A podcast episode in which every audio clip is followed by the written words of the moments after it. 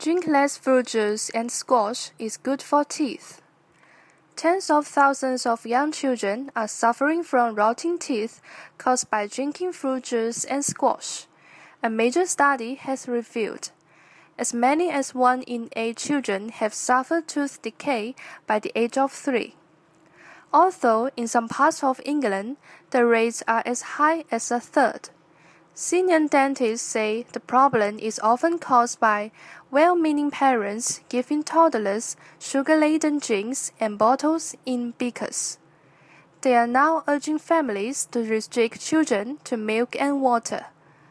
Middle class parents who buy expensive organic juices in the belief they are healthier have been warned they can contain as much sugar as a glass of Coke.